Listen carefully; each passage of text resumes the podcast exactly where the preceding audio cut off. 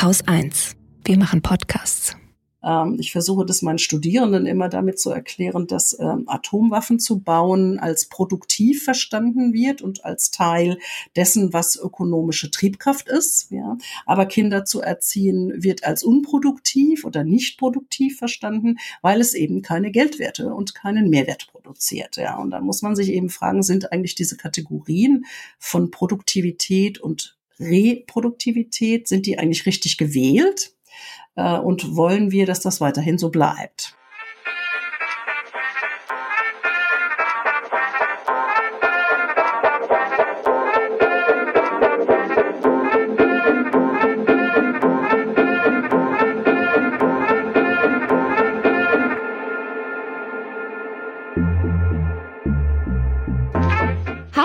Und herzlich willkommen beim Lila Podcast Feminismus für alle. Heute bin ich Lena am Mikrofon und zugeschaltet ist mir die liebe Katrin. Hallo Katrin.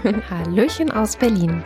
Bei äh, uns soll es in der heutigen Episode um unsere Wirtschafts- und Arbeitsweise gehen. Kurz, äh, wir werden eine feministisch-kritische Perspektive auf den Kapitalismus legen mhm. und äh, besprechen die Frage, was ist eigentlich das Problem am Kapitalismus, beziehungsweise an der Art und Weise, wie wir im Kapitalismus leben. Welche Probleme sehen wir beide da eigentlich aktuell, äh, Kada? Und der zweite Aspekt, den wir unbedingt in der Folge auch besprechen wollen, ist denn, was dann eigentlich alternative Lebens- und Arbeitsweisen wären, die wir sehen. Und das Ganze ähm, machen wir auch nicht nur zu zweit, Katrin, sondern du hast auch mit einer Expertin zu dem Thema gesprochen. Dazu vielleicht später mehr. Ja, wie ist es denn bei dir? Also ich muss immer, wenn ich an Kapitalismus denke, kommt mir sofort als Definition in Anführungszeichen äh, so eine Karte aus dem Spiel Halt mal kurz von Marc-Uwe Kling. Das ist so ein Spiel, was irgendwie aus dem Umfeld des Kängurus oder dieser Känguru-Geschichten mhm. äh, kommt. Und die Karte heißt der Kapitalismus und die Folge ist, wer hat, dem wird gegeben. Mhm. Und das finde ich eigentlich eine sehr gute Zusammenfassung von Kapitalismus. Also die, die viel haben, bekommen noch mehr, als sie bisher schon hatten. Und die Kehrseite davon ist eben, wer nicht hat, bekommt ja, der führt im Zweifel ein schlechteres Leben. Genau, der ja. hat halt Pech. Ja. ja. ja, ich muss auch sagen, die Karte beschreibt es ganz gut. Ich kannte jetzt dieses Bild vorher nicht, aber ist schon auch das, was ich mit unserer kapitalistischen ja, Wirtschaftsweise in Verbindung bringe. Für mich bedeutet Kapitalismus aber auch, wenn ich so drüber nachdenke, ähm, einfach die Art und Weise, wie wir arbeiten. Und die, würde ich sagen, hat sich für viele Leute mittlerweile als sehr ungesund herausgestellt. Oder das ist einfach das, was ich so ein bisschen beobachte bei anderen. Also, dass die Art und Weise, wie wir arbeiten, für ganz, ganz viele Menschen ja sehr ungesund ist und in dem Zusammenhang habe ich jetzt ganz kürzlich ein Buch gelesen und zwar von Sarah Weber, das heißt, die Welt geht unter und ich muss trotzdem arbeiten, Fragezeichen. Und darin beschreibt sie so ein bisschen, wie eigentlich aktuelle Katastrophen, nicht nur die äh, Klimakrise, sondern auch ähm, ja die Corona-Pandemie beispielsweise zutage befördert hat, wie ungesund unsere Lebens- und Arbeitsweise eigentlich ist und in was für einem hohen Maße eigentlich unsere Arbeitsweise Erschöpfung mit sich bringt bringt. Mhm. Ähm, und dass zum Beispiel die Corona-Pandemie das so ein bisschen entlarvt hat. Also, dass Menschen, die sowieso vorher ja, kurz vorm, ich nenne es jetzt Burnout oder äh, kurz Zusammenbrechen waren, dann wirklich nicht mehr konnten, weil dann einfach so ein paar Strukturen durch die Pandemie nochmal weggefallen sind, die alles so ein bisschen wie so ein ganz schlechter Kleber zusammengehalten hat. Und ähm, als sich da dann so ein paar Dinge gelöst haben oder ein paar Strukturen weggebrochen sind, hat es, glaube ich, also sind, glaube ich, viele einfach äh, bis zum Get-No dann erschöpft gewesen am, am Ende. Und für Sarah Weber im Buch ähm, wird sehr deutlich oder sie beschreibt sehr deutlich in ihrem Buch, dass wir ganz dringend was ändern müssen, weil so diese erste Idee, die vielleicht auch ähm, im Kapitalismus mal da war, dieses Konzept von man arbeitet acht Stunden, man hat acht Stunden Freizeit und dann schläft man acht Stunden. Äh, dieses Konzept, das so vielleicht erstmal nach einer guten Idee klingt, funktioniert halt in der realen Umsetzung für die allermeisten Menschen überhaupt nicht. Also gerade mit Blick auf Familien, gerade mit Blick auf Care-Arbeit, gerade mit Blick auf Eltern oder mit Menschen, die ihre eigenen Eltern vielleicht pflegen müssen, also alles, was mit Reproduktion und, und Care-Arbeit zu tun hat, schafft eigentlich noch einen zusätzlichen Job, der dann nicht sich in acht Stunden Freizeit auflöst, sondern in acht Stunden zusätzliche Arbeit nach der Lohnarbeit auch. Und ähm, dass eigentlich die Realität von sehr vielen Menschen so aussieht, dass sie acht Stunden Lohn arbeiten, mhm. dann nochmal acht Stunden Care arbeiten, was einfach eine unsichtbare, unbezahlte Arbeit in den meisten Fällen ist. Und dann hat man vielleicht zwei Stunden Freizeit und dann schläft man viel zu wenig. Und am Ende ähm, schafft man nie das an einem Tag, was man sich eigentlich vorgenommen hat. Man schafft nie das, was auf seiner To-Do-Liste eigentlich stand. Und am Ende ähm, ja, sieht dann die Realität vieler Menschen so aus, dass sie die ganze Zeit ihrer Arbeit und ihren To-Dos hinterher rennen und dass sich auch die, die ganze Arbeit durch diese unterschiedlichen Lebensbereiche dann auch so verdichtet hat, dass eigentlich die To-Do-Listen gar nicht zu schaffen sind. Und das macht dann natürlich auch äh, im Kopf einen totalen mhm. Stress. Und dieser ganze Rattenschwanz, der da dran hängt, den beschreibt sie in ihrem, ihrem Buch. Das fand ich sehr, sehr interessant und spannend und hat wirklich für mich auch nochmal sehr auf den Punkt gebracht, ähm, wo eigentlich das Problem an unserer kapitalistischen Lebens- und Arbeitsweise ist. Ja, ich finde es so interessant daran, dass man, äh, ich glaube, an der Arbeitswelt ganz gut sehen kann, also warum arbeiten wir denn so viel? Ne? Man könnte ja auch sagen, okay, ich arbeite jetzt weniger, weil, pf, keine Ahnung, mir tut es nicht gut, so viel zu arbeiten. Und dann kommt man ja direkt an seine Grenzen äh, im Kapitalismus, nämlich dann hat man zu wenig Geld und kann an der Gesellschaft gar nicht mehr auf die Art und Weise teilhaben, eigentlich, äh, auf die man gerne teilhaben würde. Das heißt, es gibt so ein bisschen so einen, so einen Zwang zur Arbeit. Also der geht ja auch so weit, dass die Menschen, die äh, tatsächlich jetzt aus welchen Gründen auch immer in der Arbeitslosigkeit landen, in unserer Gesellschaft ja faktisch weniger wert sind. Also der Umgang mit diesen Menschen, die ähm, arbeitslos sind oder in Armut leben, der ist ja ein relativ übler verglichen mit äh, den Menschen, die reich sind, ja, ähm, die wir mhm. komplett in Ruhe lassen und die wir nicht belämmern, die sich auch nicht rechtfertigen müssen dafür, dass sie so reich sind, mhm. wohingegen sich Menschen, die eben arm sind, immer rechtfertigen müssen. Und ich finde das eben so bezeichnend für die Art und Weise, wie wir leben, dass es eben und das ist, glaube ich, das, was der Kapitalismus mit der Arbeitswelt auch zu tun hat. Es gibt eben diese Menschen, die sitzen an langen Hebeln, die haben viel. Das sind oft Unternehmer. In, Deutschland gibt es äh, so einen Verein der, der, Familienunternehmen. Der klingt eigentlich total nett. Ach ja, es ist so ein gutes Familienunternehmen. Aber äh, Marlene Engehorn, von der ich auch gleich noch ein bisschen was mitgebracht habe, das ist so eine ähm, Millionenerbin. Äh, das ist die Ur, ich glaube, vier Urs waren Enkelin des BASF-Gründers. Also sie ist selber äh, quasi wird reich, also sie gehört zu dieser ein Prozent, von denen man ja immer redet. Mhm. Ähm, sie sagt ganz schön, ja, dass, dass der Reichtum komplett unterbelichtet ist, so in der Gesellschaft. Ich kann nur aus meiner Perspektive und Erfahrungswelt berichten, es ist nicht unbedingt repräsentativ, aber ich kenne mehr als genug Leute, die es bestätigen würden, um zu behaupten, es ist nicht ein Einzelfall. Und es ist wirklich so, dass Transparenz zu Geld auch bei überreichen Menschen überhaupt nicht da ist. Mitunter, weil Transparenz der größte Feind ist von Macht, die nicht legitim ist. Eine illegitime Machtform wird durch Transparenz ent, äh, demaskiert und zeigt sich als das, was sie ist, nämlich eine Herrschaftsform durch Gewalt. Und sich damit auseinandersetzen sich das einzugestehen, ist für überreiche Menschen unmöglich. Weil die allermeisten, die ich kenne, und ich frage sie ja auch fast alle, also ich manchmal bin ich im Fernsehen mit denen ich gerade nicht fragen kann, weil ich so wütend bin, aber so, ja, ich frage sie in der Regel alle.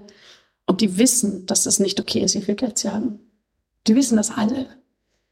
Jetzt müssen sie es irgendwie rechtfertigen. Und das passiert in so Sachen wie, ja, ich habe das irgendwie verdient oder so. Durch die eigene Arbeit. Ja, okay, bitte. Ja.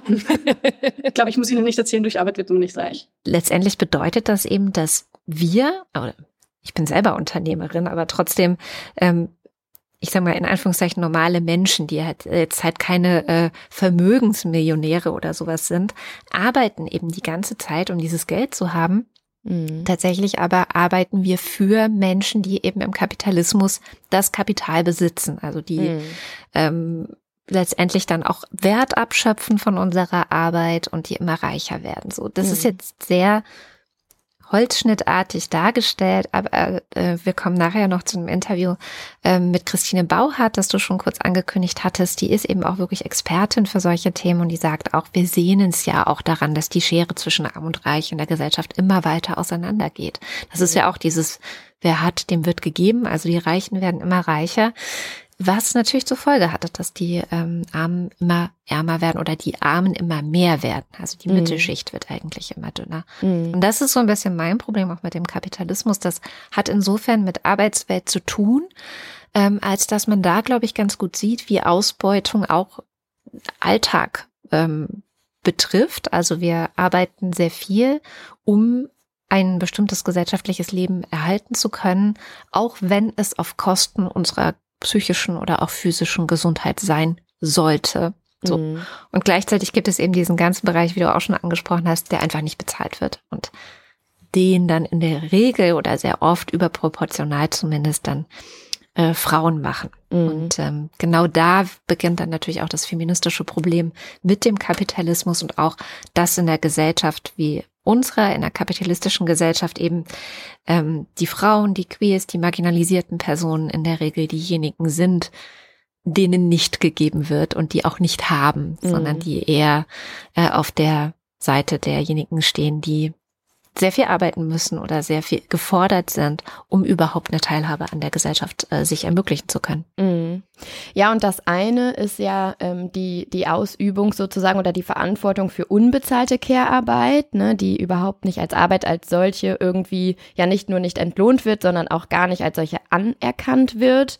Aber das betrifft ja eigentlich auch den kompletten Dienstleistungssektor, ähm, der ähm, vielleicht aus Care-Arbeit dann in dem Sinne besteht, die schon auf eine Weise entlohnt wird, aber so wenig Anerkennung und Wertschätzung in unserer Gesellschaft erhält, dass diese Berufe oder diese Arbeitsbereiche halt total unterbezahlt sind. Und auch diese Art der Lohnarbeit wird ja von bestimmten Gruppen proportional häufiger ähm, einfach ausgeführt, wenn wir uns zum Beispiel, weiß nicht, anschauen, wer in Kindergärten arbeitet, wer als Pflegekraft arbeitet, wer ähm, ja, wer, wer im Reinigungssektor arbeitet und so weiter, dann sind das hm. eben auch hauptsächlich Frauen, marginalisierte äh, Personengruppen, Menschen mit Migrationshintergrund, geflüchtete Personen und so weiter.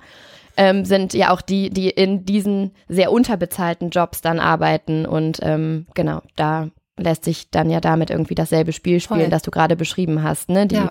Diese Menschen in diesen Arbeitsbereichen werden sich kein Reichtum erarbeiten können mit ihrer Arbeit, die sie da tun. Und ähm, ja, können vielleicht froh sein, wenn das Geld überhaupt am Ende des Monats für Miete und Essen irgendwie reicht. Ja.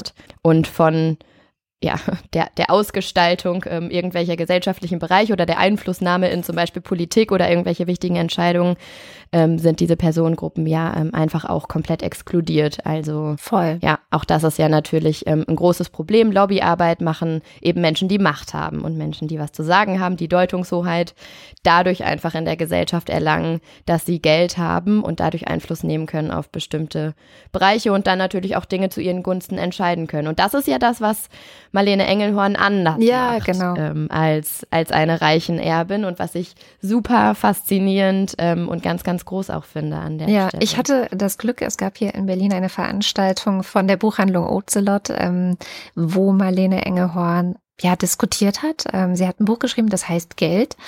Und sie hat da nochmal ganz schön, finde ich, ganz schön erklärt, was eigentlich der Unterschied ist zwischen ihr, also die reichste ein Prozent oder Promille, äh, wie sie so schön sagt, und hm. den Menschen wie du und ich, den anderen 99 Prozent.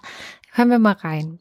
Menschen wie ich, ich komme aus dem reichsten Prozent, ist völlig wurscht, welche Vermögensverteilung wir hernehmen. Ich komme aus dem reichsten Prozent, in den allermeisten Fällen aus dem reichsten Promille. Und das bedeutet, wenn ich über Geld nachdenke, denke ich über was anderes nach, als wenn Sie alle über Geld nachdenken. Und wir können uns das so vorstellen, wenn ich stellvertretend stehe für das reichste Prozent und Sie alle stehen stellvertretend für die 99 anderen Prozent der Vermögensverteilung. Ich rede nicht von Einkommen. Rutschen Sie nicht in Ihre Einkommensdenke. Wir reden von Vermögen. Dann steht zwischen uns eine Münze auf der Kante. Sie schauen auf eine Seite dieser Münze und ich schaue auf die andere. Wir beide sehen Geld, aber wir sehen nicht dasselbe. Jetzt die Frage, was sehen wir? Und in dem Bild, das ich immer bemühe, würde ich sagen, Sie sehen irgendeine x-beliebige Zahl, die Ihnen sagt, wie viel Sie wert sind für den Markt, der mir gehört, oder? Und ich sehe ein Symbol von Herrschaft. Weil auf der anderen Seite der Münzen ist ja in der Regel immer ein Herrschaftssymbol, ganz, ganz oft ein Herrscherinnenkopf, na gut, sagen wir ein Herrscherkopf. Was das bedeutet ist, Sie sehen eine Austauschbarkeit, eine x-beliebige Zahl, die halt für dieses System, so ein Sandkorn quasi interessant ist. Und ich sehe immer die Möglichkeit, dass das etwas ist, was meine Identität ist, was meine, meine Macht bedeutet. Das heißt aber auch, ich weiß nicht, was es heißt, kein Geld zu haben. Das ist unmöglich für das reichste Prozent, nicht, also zu wissen, was es heißt, kein Geld zu haben. Das geht gar nicht. Das ist nie eine Frage. Es ist nie eine Frage von, kann ich mir irgendwas leisten? Und wenn man diese Frage nicht kennt, wenn man in diese Frage nicht hinein sozialisiert wird, dann versteht man auch nicht die Sorgen, die damit einhergehen und denkt, die eigenen Geldsorgen, die reine Machtsorgen sind, wären dasselbe trotz allem. Und diese schwierige Gemengelage sichtbar zu machen und mich da ein bisschen als Beispiel quasi zu nehmen, ist ein bisschen mein Wunsch.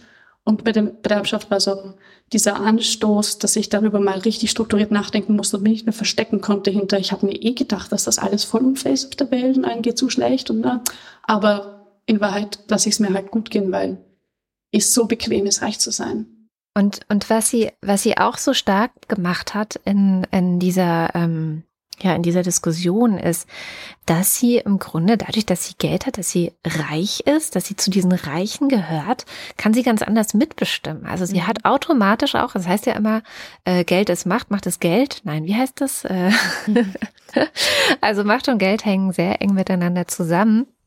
Ähm, sie können sehr viel mitbestimmen, weil sie auch Zeit haben. Ne? Also sie, sie müssen nicht den ganzen Tag sich darum sorgen, wie kommt Geld in die Familie oder wie, wie kann ich mir mein Essen, wie kann ich mir meine Miete, meine Versicherungen, wie kann ich das alles bezahlen, sondern es gibt eben diese Geldsorgen nicht. Und dadurch entsteht halt auch ein Problem letztendlich für die Demokratie. Hm. Wie verträgt sich sowas mit einer Demokratie, wo gesagt wird, dass alle Entscheidungen gemeinsam gefällt werden? Schwierig, oder? Weil es ja kein Mandat, Geld ist ja kein Mandat. Aber so wird es behandelt. Deswegen wird nicht darüber gesprochen, deswegen gibt es Intransparenz, deswegen gibt es einen mangelnden Diskurs und wir wissen auch am allerwenigsten in der Gesellschaft über die Vermögenden. Keine Klasse, keine Gruppe ist so intransparent wie die Vermögenden. Und das liegt daran, dass das maßgeblich dazu beiträgt, die Macht, die sie haben, aufrechtzuerhalten. Und deswegen ist es auch so wichtig, glaube ich, dass man da hinguckt und da kritisch wird und mal denkt, hm, was ist denn so super an den Reichen? Ist das nicht einfach nur ein Exzess, ein Überreichtum? Und warum heißen sie nur dann Oligarchen, wenn sie einen russischen Pass haben? Also finde ich ganz spannend, was Marlene Engelhorn hier sagt. Äh, da muss ich jetzt nochmal die Brücke zu Sarah Weber und ihrem Buch schlagen, äh, weil sie nämlich auch als ja eigentlich den einen großen Verbesserungsvorschlag ähm, nennt sie eben, dass es unbedingt eine kollektive Verkürzung der Arbeitszeit braucht, also vor allem mit Blick auf Lohnarbeit. Ähm, und das eben bei ja weiterhin vollem Lohnausgleich, also ähm, gleiches Geld ähm, oder vielleicht sogar in einigen Bereichen mehr Geld für weniger Arbeit, ähm, weil aus ihrer Perspektive das natürlich diesen Stress, dieses immer wieder hinterherrennen ähm, hinter Arbeit und doch alles nicht schaffen, natürlich verkürzt und trotzdem aus ihrer Perspektive die Produktivität nahezu äh, gleich hält. Und ähm, mit mehr Zeit, da musste ich jetzt gerade dran denken, was du zu Marlene Engelhorn gesagt hast, äh, würde natürlich auch wieder ja mehr Zeit auch für andere Dinge einhergehen, ähm, was dann vielleicht ja auch Deutungshoheit in der Gesellschaft oder sich ähm, engagieren oder aktiv teilnehmen an anderen gesellschaftlichen Prozessen, an politischen Prozessen, ähm, mehr Zeit für politische Bildung oder so und so weiter. Also ähm, für, ja. das Ganze würden wir ja auch dadurch irgendwie verbessern oder könnten dem vorbeugen. Ja, voll. Und Marlene Engelhorn hat bei der Veranstaltung nämlich auch nochmal schon gesagt, man kann mit Arbeit nicht reich werden. So, also es ist eigentlich auch gar kein, was ja verkauft wird, ne? Also dass du viel arbeitest, damit du eben besondere Chancen haben kannst oder so. Es gibt ja auch so eine komische Überstundenkultur. Ja, ich äh, ich gehe die Extrameile. Äh, mhm. Sowas hat sogar mal Sophie Passmann gesagt und ich glaube leider unironisch. Aber das ist ja letztendlich doch Quatsch. Also man wird jetzt nicht reich, indem man arbeitet. Das funktioniert in der Regel nicht. Da gibt es vielleicht Einzelfälle, wo die dann aber auch immer sofort hochgehalten werden.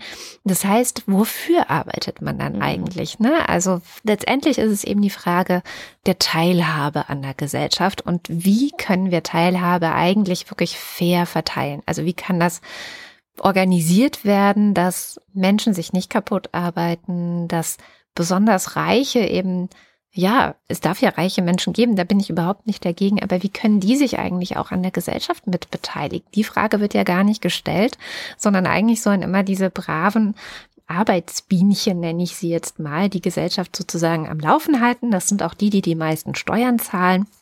Und auf mhm. Vermögen gibt es in Deutschland gar keine Steuer und bei der Erbschaftssteuer wird es dann immer schon, geht schon immer heiß her, wenn es äh, die Frage gestellt wird, okay, was hat denn eine Person wie Marlene Engehorn? Also sie zum Beispiel sagt, ich habe nichts dafür gemacht, dass ich mhm. jetzt reich bin. So, es ist einfach über mich gekommen. Als linke Person dann zwar und, und entsprechend macht sie aktivistisch wenigstens etwas draus, aber trotzdem, das hat ja mit Arbeit auch überhaupt nichts zu tun und trotzdem ist sie dann eben im Zweifel reich. Und so geht es ja vielen anderen, die sich darüber dann nicht beschweren, auch. Und genau diese Frage der, der Umverteilung ist letztendlich die, die wir, glaube ich, stellen müssen. Umverteilung, äh, Kada ist ein gutes Stichwort. Vielleicht äh, sliden wir da gleich rüber zu deinem Gespräch mit äh, Professorin Christine Bauhardt.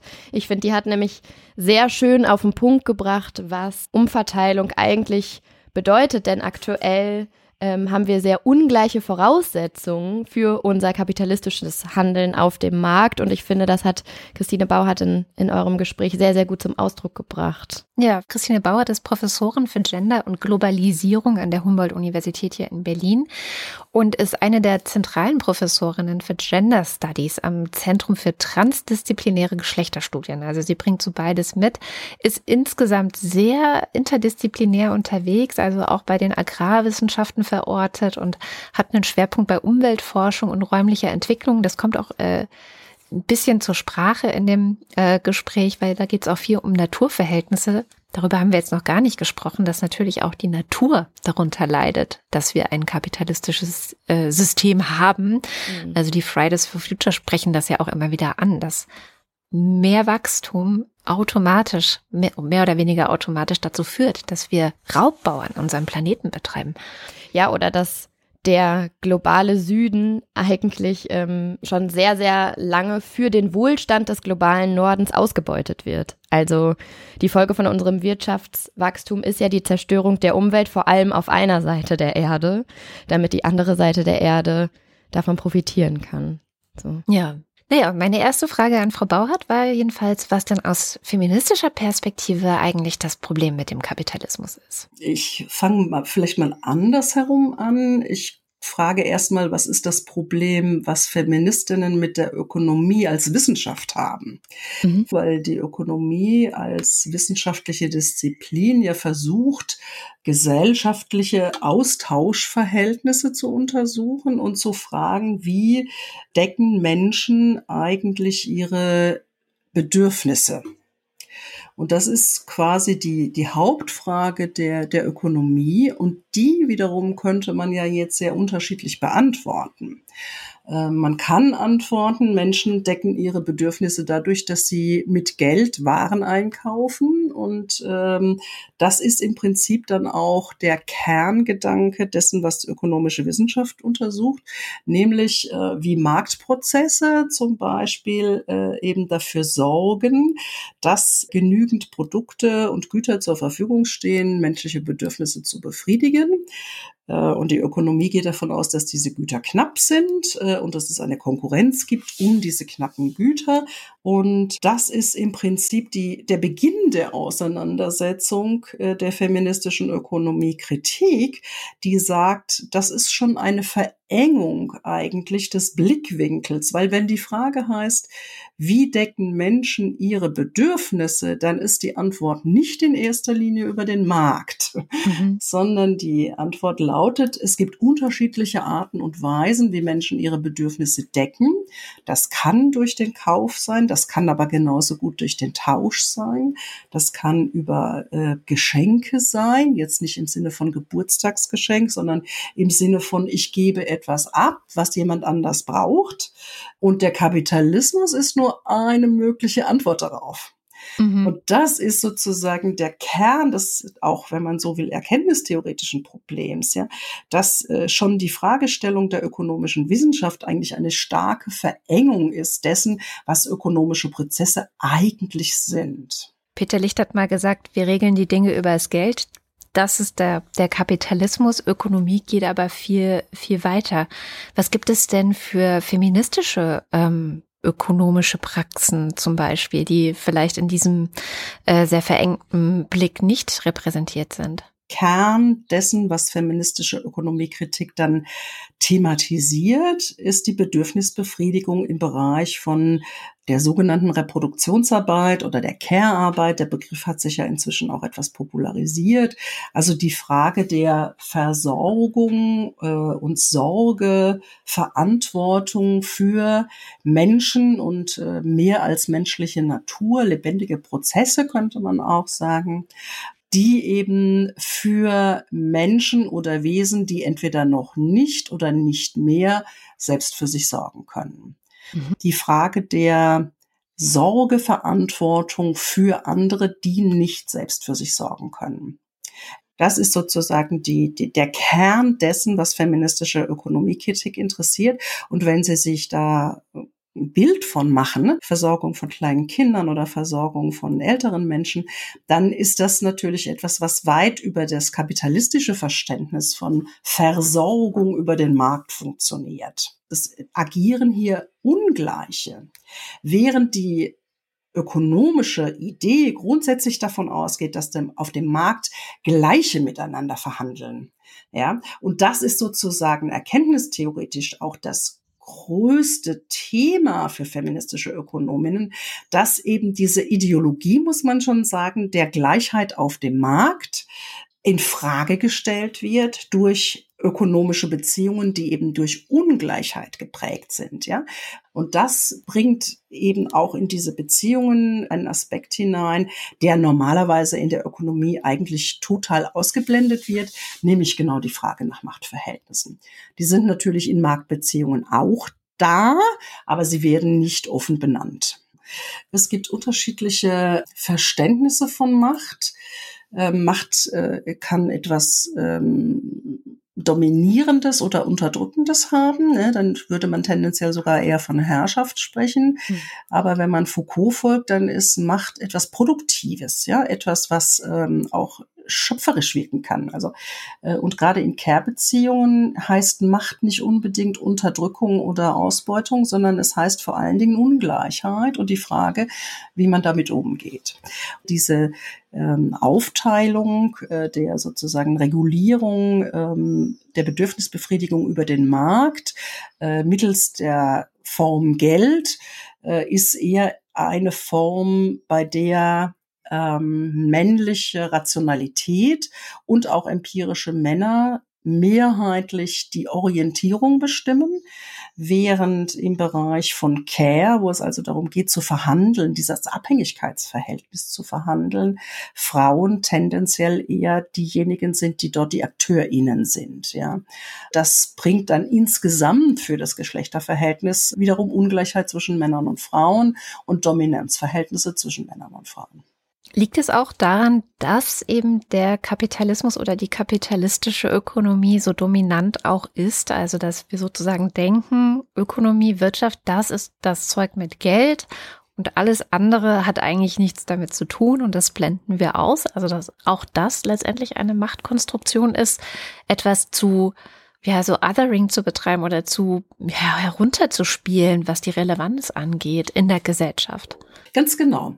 Also die Unsichtbarkeit der Reproduktionsarbeit und der Care-Arbeit, die Versorgung äh, für lebendige Prozesse und lebendige Menschen, da geht es vor allen Dingen eben um die Frage von Beziehungsarbeit. Mhm. Und diese wird als selbstverständlich vorausgesetzt. Und ähm, wir tun als Gesellschaft so, dass Frauen aufgrund ihrer potenziellen Gebärfähigkeit äh, diese für diese Art von Tätigkeit besonders gut geeignet sind. Sozusagen qua Natur ist ihnen mitgegeben Empathie, äh, Einfühlungsvermögen, Liebesfähigkeit, kommunikative Kompetenz und ähm, das nennen wir jetzt mal Liebe. Äh, und damit ist es aus der Ökonomie heraus definiert, weil in der Ökonomie herrschen eben Konkurrenz und Eigennutz. Und äh, Konkurrenz belebt das Geschäft, das kennen wir ja auch als geflügeltes Wort. Ähm, sozusagen, da gelten eben ganz andere Regeln als äh, Effizienzkategorien, äh, als eben im Bereich dessen, was wir als feministische Ökonomen eben als genauso relevant betrachten wie eben diese Idee, äh, dass eben Ökonomie vor allen Dingen in geldvermittelten Märkten stattfindet. Ähm, aber eben die Frage von Care und Versorgungsarbeit reduziert sich eben nicht auf den lediglich unbezahlten Bereich von ökonomischer Arbeit, sondern auch im Bereich der bezahlten Reproduktionsarbeit. Also wenn wir sprechen über Bildung und Erziehung, Krankenversorgung, Altenpflege, dann haben wir es ja durchaus auch mit bezahlten Arbeitsfeldern zu tun. Das Besondere an dieser Form der Arbeit ist eben, dass sie genau durch diese Beziehungs- und Abhängigkeitsverhältnisse geprägt ist, äh, von der wir vorhin gesprochen haben.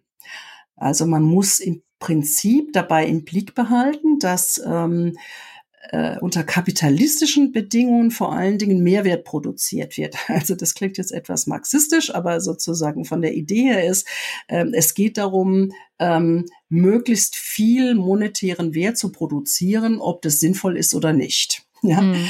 ähm, ich versuche das meinen Studierenden immer damit zu erklären, dass ähm, Atomwaffen zu bauen als produktiv verstanden wird und als Teil dessen, was ökonomische Triebkraft ist. Ja, aber Kinder zu erziehen wird als unproduktiv oder nicht produktiv verstanden, weil es eben keine Geldwerte und keinen Mehrwert produziert. Ja, und dann muss man sich eben fragen, sind eigentlich diese Kategorien von Produktivität und Reproduktivität, sind die eigentlich richtig gewählt? Äh, und wollen wir, dass das weiterhin so bleibt. Mhm. Und vieles von dem, was produziert wird auf dem Markt oder für den Gütertausch, da kann man sich ja durchaus die Frage stellen, ob das tatsächlich sinnvoll ist. Ja. Und äh, sozusagen das Beispiel der Atombombe ist ja dann nur ein extremes Beispiel. Mhm. Ähm, aber es geht eben dann auch darum zu fragen, was produzieren wir eigentlich? Ja, wollen wir immer mehr SUVs oder wollen wir eigentlich eine andere Art von Mobilität?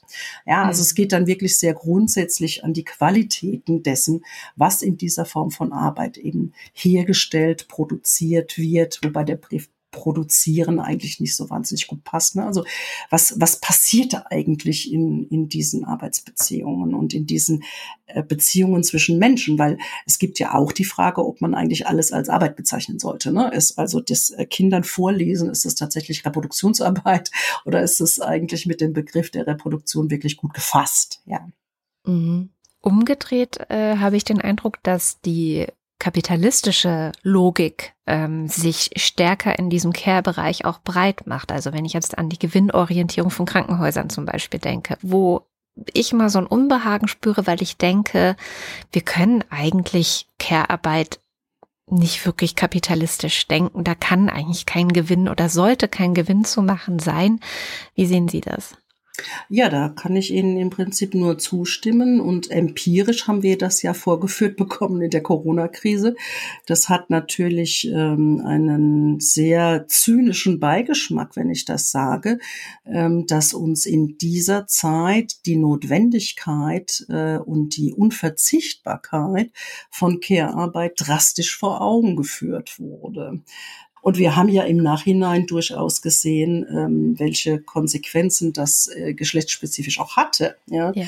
Äh, gerade im wissenschaftlichen Bereich, das ist halt so ein Beispiel, was mir besonders geläufig ist, konnt, kann, können wir gut nachweisen, dass Männer in dieser Zeit ihren Output gesteigert haben an Publikationen und Anträgen und Frauen äh, sehr stark äh, ihre, ihre wissenschaftlichen Output reduziert haben, weil sie eben anderweitig äh, mit äh, Versorgungs- und Pflegeaufgaben beschäftigt waren. Und der andere Bereich, eben im, bezahlt, im, im Bereich der bezahlten Reproduktionsarbeit, was Sie angesprochen haben, das Zusammensparen des Pflegebereichs, die Ökonomisierung des Gesundheitswesens, hat ja dann zur Überforderung des gesamten Gesundheitsbereiches geführt. In Italien ist der Bereich zusammengebrochen. Ja. In der Zeit haben zwei meiner Studierenden zum Beispiel Untersuchungen gemacht mit Krankenpflegerinnen und deren Arbeitsbelastung. Ähm, ich glaube, ist uns ist als Gesellschaft überhaupt nicht wirklich so realistisch klar, was die Menschen, mehrheitlich die Frauen im, im Gesundheitswesen in dieser Zeit an Überlastungen erlebt haben, an Überforderung, psychischer und physischer Überforderung in der Konfrontation mit äh, dieser schweren Krankheit und der, dem massenhaften Sterben. Und ähm, ja, also von daher sozusagen die böse, zynische Konsequenz dessen, ähm, was da in den letzten 20 bis 30 Jahren passiert ist im Gesundheitssektor, nämlich die Orientierung an Rentabilität, es gibt ja nun diverse Debatten, das Gesundheitssystem umzuorganisieren. Ähm, es gibt viel Gerede darum, dass sich etwas ändern müsste. ja. Ähm, aber äh, nach wie vor ist, sind alle Bereiche, die eben im, das Schule und Erziehung ist, ob das der Bildungsbereich generell ist, ob das die Universitäten sind, ob das die Krankenhäuser und Altenpflegestationen sind, das sind alles Bereiche, die als ähm, kostenintensiv für die Allgemeinheit verstanden werden und bei denen äh, vorausgesetzt wird, dass eben dort äh, möglichst äh, wenig Geld eigentlich eingesetzt werden soll, äh, während gleichzeitig äh, eben Subventionen in den Umbau der Industriegesellschaft zum Beispiel fließen, äh, ganz zu schweigen von den vielen, vielen Milliarden, die dazu aufgewendet wurden, die großen Unternehmen von Zusammenbruch mhm. zu retten. Ja, da ist so ein Ungleichgewicht eigentlich, ähm, ein gesellschaftliches, dass eben die, die kapitalistische Logik ein ja als rationale und für jeden verständliche daherkommt und äh, wohingegen die Logik der Care-Arbeit oder der Reproduktionsarbeit wenig Lobby hat, ist äh, mein, mein Eindruck. Wie kann man denn das besser zusammendenken?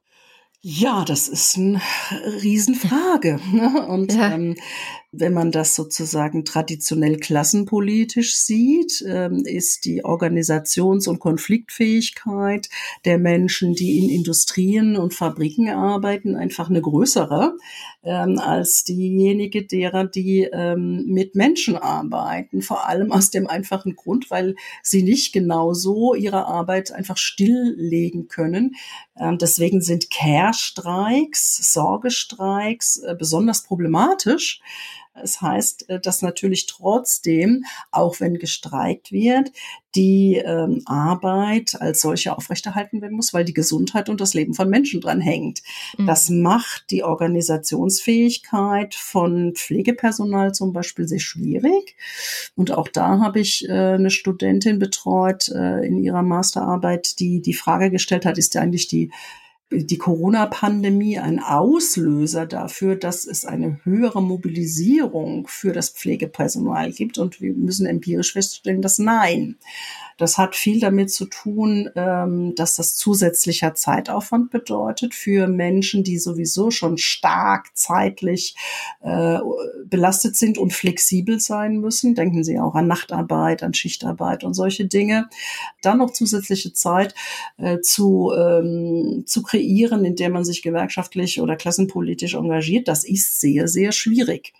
Ähm, und das sieht eben in männlichen Bereichen sehr viel anders aus, weil da ja immer wiederum die Frauen diejenigen sind, die das Alltagsleben am, äh, aufrechterhalten, am Leben hm. erhalten. Welche Möglichkeiten gibt es dann? Dann müsste doch eigentlich die Politik selber sagen, okay, wir lassen es nicht darauf ankommen, dass Menschen nicht gepflegt oder versorgt werden, sondern wir kümmern uns jetzt darum, dass die Zustände in diesen Bereichen gut genug sind. Warum passiert es nicht? Ich könnte sagen, aus, aufgrund von kapitalistischen Herrschaftsinteressen. Ja.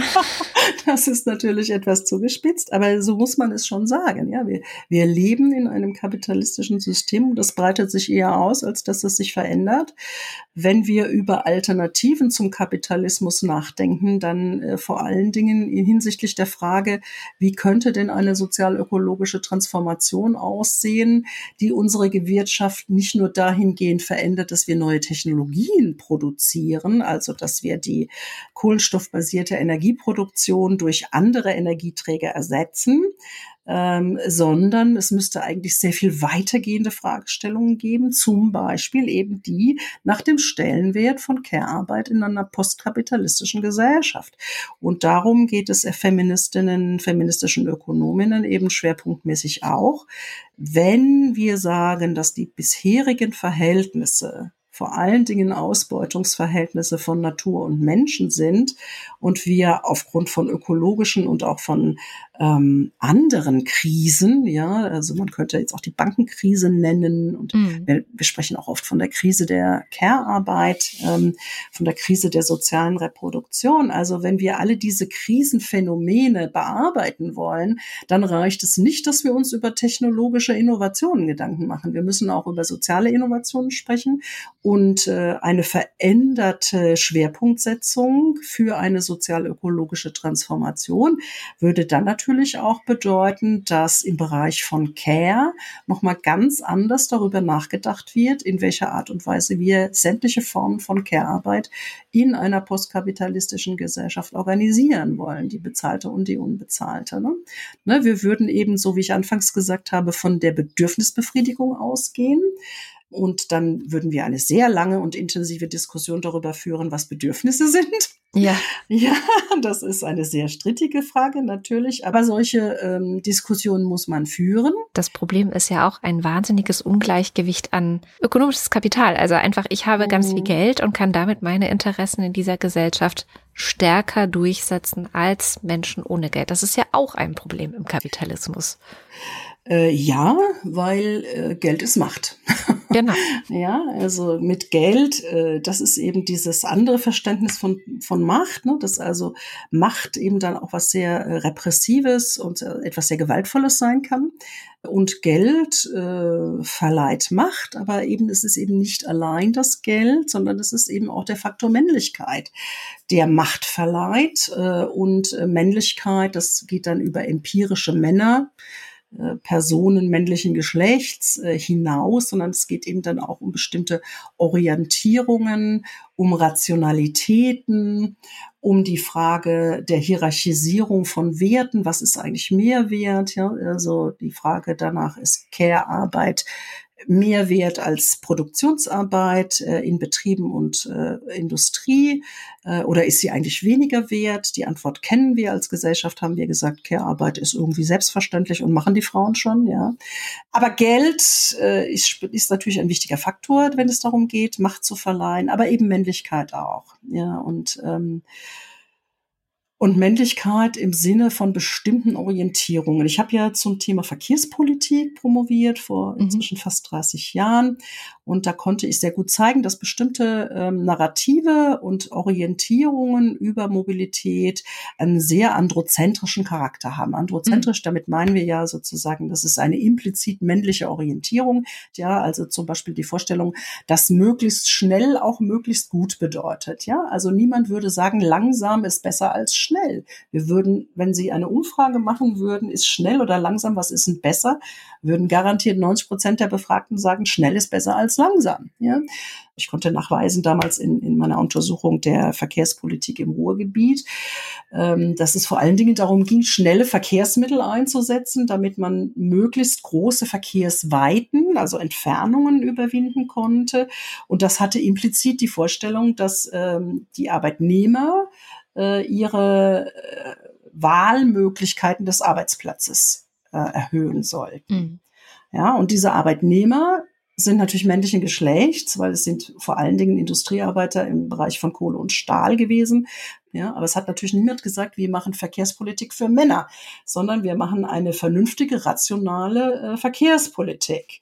Und ähm, das nennen wir dann auch in der Verkehrsforschung eben Androzentrismus, wenn eben die normative Orientierung ohne dass es explizit gesagt wird, mhm. sich an einem männlichen Modell orientiert. Man könnte sich ja auch an einem weiblichen Modell orientieren und sagen, Frauen haben sowohl Erwerbsarbeitswege als auch Reproduktionsarbeitswege und wir nehmen dieses komplizierte Mobilitätsmodell von Frauen als eine Orientierung.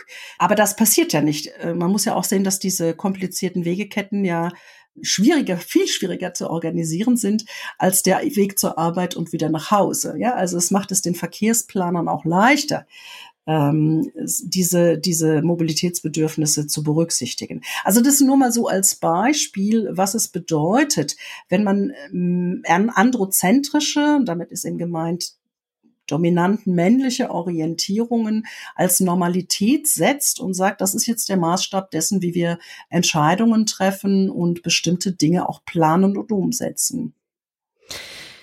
Was ja aber eben trotzdem ein Problem ist, ist diese starke Ungleichverteilung von Mitteln, die man einsetzen kann, um Macht auszuüben in der Gesellschaft. Also letztendlich kommen wir doch auch, wenn wir sagen, wir wollen ein, ein, aus einer feministischen Perspektive eine Gesellschaft der Zukunft oder eine Ökonomie der Zukunft denken, kommen wir doch eigentlich an Umverteilung nicht vorbei, oder? Ja, das sehe ich auch so, aber sagen Sie das mal laut.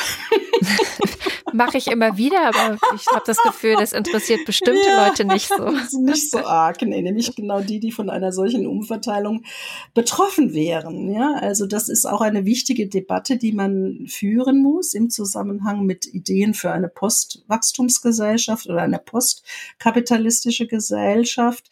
Ähm, es ist klar, dass ähm, sozusagen das bisherige System darauf aufgebaut hat, dass es immer Zuwächse gab im ökonomischen Sinne, die dann verteilt wurden. Sozusagen die Basis dessen, was da ist an Eigentum und Reichtum, wird eigentlich nicht angetastet, mhm. ja, sondern immer nur das Plus. Deshalb äh, ist ja die Orientierung am Wirtschaftswachstum so wichtig, ja, ja. weil nur das, was an Wirtschaftswachstum äh, erzielt wird, auch verteilt werden kann. So, und wenn wir sagen, dieses Wachstum hört irgendwann auf, weil äh, also entweder fliegt uns vorher die Erde um die Ohren, leider, oder, oder ähm, sozusagen wir, wir ballern alles zu. Es gibt keinen Baum und keinen unvergifteten Fluss mehr, dann ist es sowieso erledigt, ja. Aber ähm, wenn wir sagen, es gibt Grenzen des Wachstums, das wurde ja schon 1972 das erste Mal gesagt, mhm. es gibt diese Grenzen, dann müssen wir natürlich an diesen Grundstück von Reichtum und Eigentum heran und dann führt an der Frage der Umverteilung eigentlich kein Weg vorbei.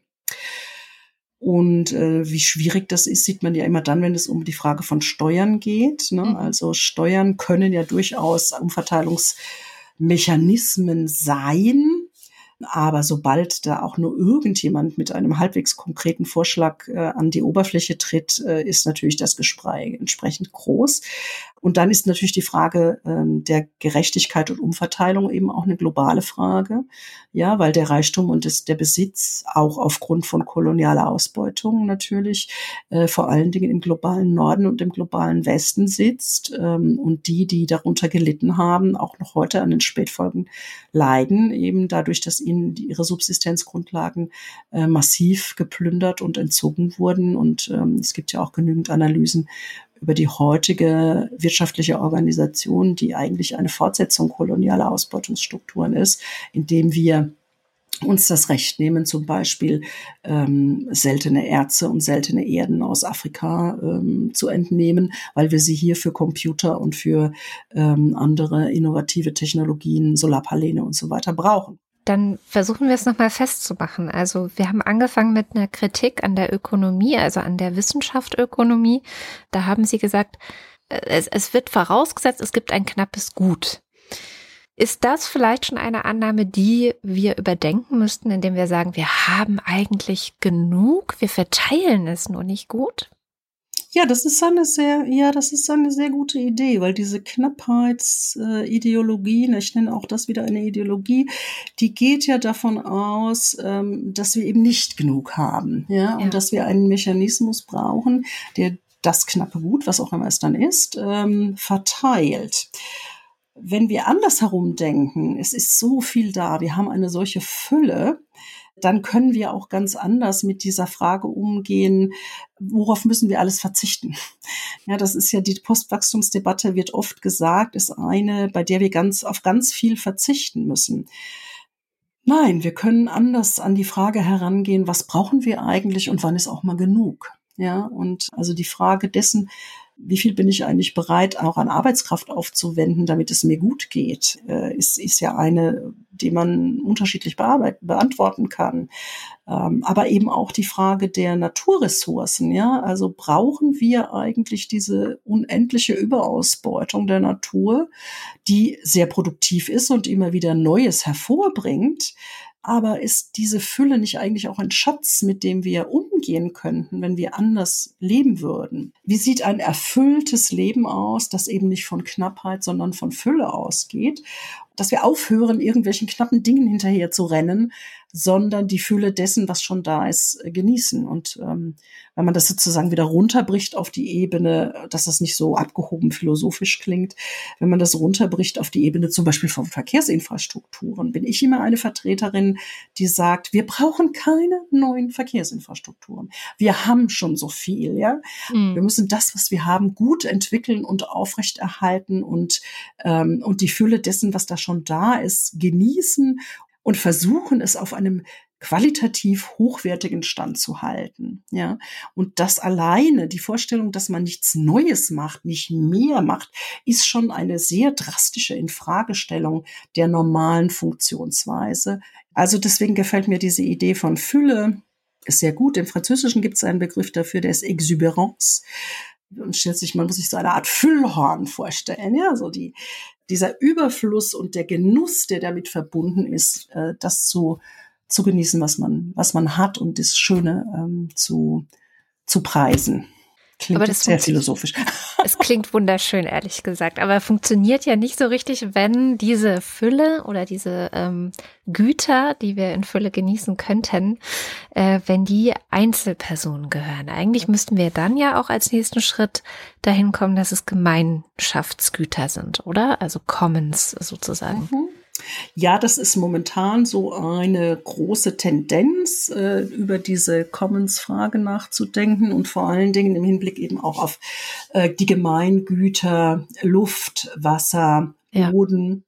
Ich würde auch sagen, Städte zum Beispiel sind Commons, ja, und kein Eigentum von Investoren.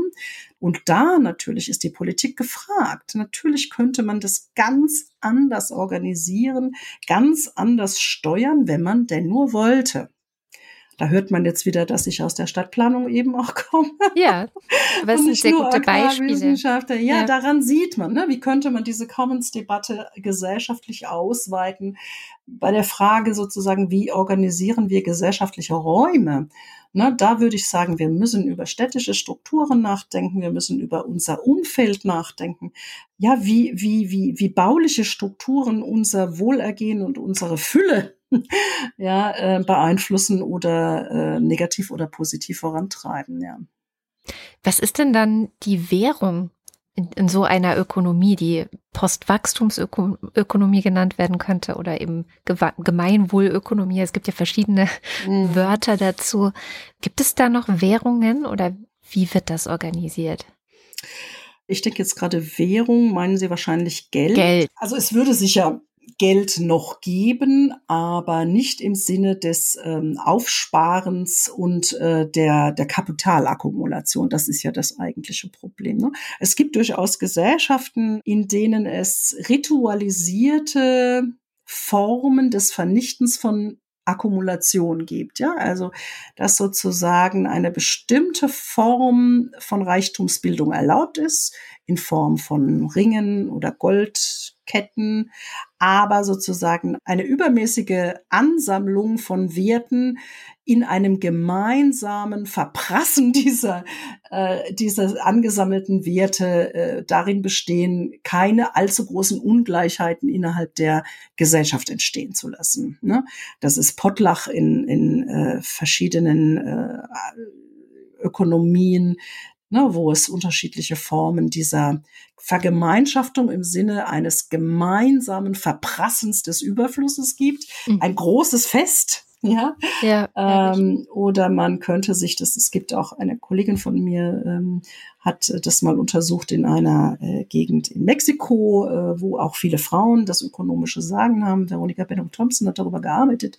Ähm, diese Frauen bestimmen die Ökonomie sehr stark und äh, einmal im Jahr gibt es ein Riesenfest, wo alle zusammenkommen und wo alle zusammenschmeißen, was sie haben und es in einem, gemein, in einem gemeinsamen orgiastischen Vergnügen verprassen. äh, und, und das ist natürlich eigentlich eine tolle Vorstellung, dass man nicht individuell Werte anhäuft, ja, und dann drauf sitzt wie Dagobert Duck, sondern dass man sozusagen gemeinsam genießt, was man gemeinsam geschaffen hat. Wobei ich mich gerade frage, ob das wirklich, ob es wirklich so funktioniert, ob wirklich reale Umverteilung dann funktionieren würde, weil ähm, abgesehen von ökonomischem Kapital haben wir ja auch trotzdem, also selbst wenn wir das außen vor lassen würden, wären wir trotzdem nicht alle gleich mit Blick auf sozialem Kapital zum Beispiel, Klar. mit Blick auf wer hatte welche Bildungschancen. Also wir würden ja alle mhm. trotzdem sehr viel mitbringen und wären gar keine äh, Tabula rasa unbeschriebenen Blätter und hätten mhm. dann wirklich dieselben Voraussetzungen, sondern ich glaube, neben dem Fest, das äh, mega cool wäre zu feiern mhm. ähm, und ähm, dann nochmal von neuem anzufangen, müssten wir natürlich auch Zugänge zu zum Beispiel Bildung oder zu anderem Kapital, zu sozialem Kapital und so weiter, zu kulturellem Kapital müssten wir Barrieren abbauen und Zugänge schaffen und wirkliche Chancengleichheit auch in diesen Bereichen mhm. irgendwie ermöglichen. Ich glaube, wenn wir alles Geld verprassen würden mit einem neuen Nullpunkt äh, oder mit einem neuen Nullpunktstart, müssten wir trotzdem auch Strukturen verändern, um nicht ja. nach fünf Jahren wieder in derselben Situation zu sein, wie wir es aktuell sind, weil ansonsten würden wir dieselben Machtverhältnisse ja auch nur wieder weiter reproduzieren, oder? Wäre so ein bisschen mein Gefühl. Oder vielleicht in Teilen zumindest. Ich glaube, die Idee ist vor allem dabei, dass man das, was man geschaffen hat, also durch seine Arbeit oder wie auch immer, dass man das so in so einen Pool gibt. Und dann genießt man gemeinsam das, was man geschaffen hat. Es gehört nicht einer Person, sondern es, ja, es ist eigentlich schon fast ein kommunistischer Gedanke, wenn ich hm. darüber nachdenke. Hm. Ja, das stimmt. Ja, und ich meine, äh, Christine Bauhardt äh, schlägt ja auch darüber hinaus noch andere Dinge vor, also wie wir einfach ja mit so einer ähm, ökofeministischen Perspektive auf die Welt, ähm, ja, wie wir einfach Machtstrukturen zum einen erstmal aufdecken können, aber zum anderen dann natürlich auch ändern können. Also ähm, ihre Kritik an unserer kapitalistischen Verwertungslogik, finde ich, kommt im, im Interview ja auch sehr, sehr gut raus, ähm, wie wir Care-Arbeit unsichtbar machen oder wie wir ja die ganze Verantwortung auch für ähm, Care-Arbeit und soziale Reproduktion halt naturgemäß äh, immer erstmal den Frauen zuschieben und das Ganze als die natürliche Art und Weise zu leben irgendwie frame. Und diese ganzen Dinge müssten sich natürlich auch mit verändern. Das be beschreibt sie ja im Interview auch. Also ich finde es ganz gut, äh, dass letztendlich müssen wir anfangen, wie sie ja auch sagt, die Dinge, die wir als so normal empfinden. Ne? Also dieses ähm, diese Dinge zu hinterfragen und zu reflektieren und wirklich nochmal die Frage zu stellen, was ist denn die Gesellschaft, die, was ist denn ein gutes Leben? Wo, was erwarten wir denn von einem Staat? Wir leben nun mal im Moment noch in Staaten, vielleicht, ich denke gerne auch an Weltgesellschaften, aber wie ist denn eine Weltgesellschaft, wenn man es mal auch wirklich global denkt und sagt, auch der globale Süden soll gut leben? Aber mhm. wie müssen wir denn dann die Welt gestalten, damit mhm. das überhaupt möglich ist? Ich glaube, genau da anzufangen zu sagen, das, was wir jetzt haben, das ist gewachsen, da stecken Machtstrukturen dahinter, Machtinteressen mhm. auch, Herrschaft, Herrschaftsinteressen, die da eine große Rolle spielen, aber am Ende basiert es auf Ausbeutung. Und wenn wir es mit mhm. den Menschenrechten und ich sage mal so der, der, was wir vielleicht seit 100 Jahren oder sowas nach und nach gelernt haben, auch aus der postkolonialen Debatte, aus der Debatte nach den Kriegen, ähm, dann ist es doch eigentlich, dass diese Ausbeutung eine Rechtfertigung bräuchte, beziehungsweise aufhören muss. Ein Riesenfass. Ein Riesenfass, ja. Ja, und am Ende finde ich, ähm, ja, dass so eine feministische Brille auf unseren Markt ähm, ja, oder auf unseren Kapitalismus einfach helfen kann oder hilft ganz konkret, Machtstrukturen aufzudecken und dann im Umkehrschluss helfen kann, eine Gesellschaft ähm, oder eine Art und Weise zu leben und zu arbeiten auch ähm, schaffen kann, die ja irgendwie am Ende leichter für alle sind. Herr mit dem schönen Leben. Genau. Ja, und das war's auch für heute. Wir danken auf jeden Fall nochmal äh, Frau Professorin Christine Bauhardt von der Humboldt-Universität und der Buchhandlung Ocelot, äh, dass ich da die Aufnahmen machen durfte. Ja, vielen Dank äh, an der Stelle. Wenn es euch auch gefallen hat, äh, liebe HörerInnen, dann empfehlt uns doch gerne weiter. Äh, gebt uns auch gerne eine gute Bewertung bei zum Beispiel Apple Podcasts. Dann werden Leute auf uns aufmerksam gemacht, die gerade nach Podcasts suchen und dann vielleicht auf den Lila Podcast stoßen. Und ähm, in der kapitalistischen Welt ist es, bleibt es leider nicht aus. Auch wir brauchen Geld und äh, wollen das vor allem, damit wir Lena und Laura und alle, die für den Lila Podcast arbeiten, fair bezahlen können. Das Geld kommt einerseits über Werbung, aber wie ihr vielleicht gehört habt, haben wir momentan nicht äh, so viel Werbung drin. Das heißt, wir sind umso mehr darauf angewiesen, dass ihr Hörerinnen und Hörer uns und wenn es nur ein kleiner Betrag ist, ein Euro, zwei Euro im Monat oder auch einfach ein Einzelbetrag unterstützt, äh, das hilft uns sehr dabei, diesen Podcast aufrechtzuerhalten. Auf lila-podcast.de slash unterstützen findet ihr alle möglichen Wege, wie ihr dabei helfen könnt. Und wenn ihr vom Lila Podcast nicht genug bekommen könnt, dann abonniert uns auch gerne bei Twitter oder Instagram. Bei Twitter halten wir euch über aktuelle feministische Themen weltweit auf dem Laufenden und bei Instagram bekommt ihr jeden Montag einen feministischen Tipp, meistens einen Buchtipp aus der Redaktion von uns und auch immer wieder Einblicke in unsere Arbeit. Und natürlich gibt es alle zwei Wochen im Wechsel mit diesem Podcast einen Newsletter, den schreibt Laura und sie greift da dann immer wieder aktuelle, sehr heiße Debatten auf, die äh, gerade die Gemüter ja erhitzen. Zum Beispiel in der letzten Woche ging es um die Beschuldigungen gegen Rammstein und wie das aus feministischer Perspektive zu bewerten ist. Auf jeden Fall ein Klick wert. Auch den Link zum Newsletter findet ihr natürlich in den Show Notes. Und das war's für dieses Mal. Mein Name ist Lena Sindermann. Mit am Mikrofon war Katrin Rünecke. Der Lila Podcast ist eine Produktion von Haus 1. Die Redaktion leitete Katrin Rünecke. Schnitt und Sounddesign sind ebenfalls von Katrin Rünecke und unser schönes Cover ist von Slinger Illustration. Bis bald. Tschüss.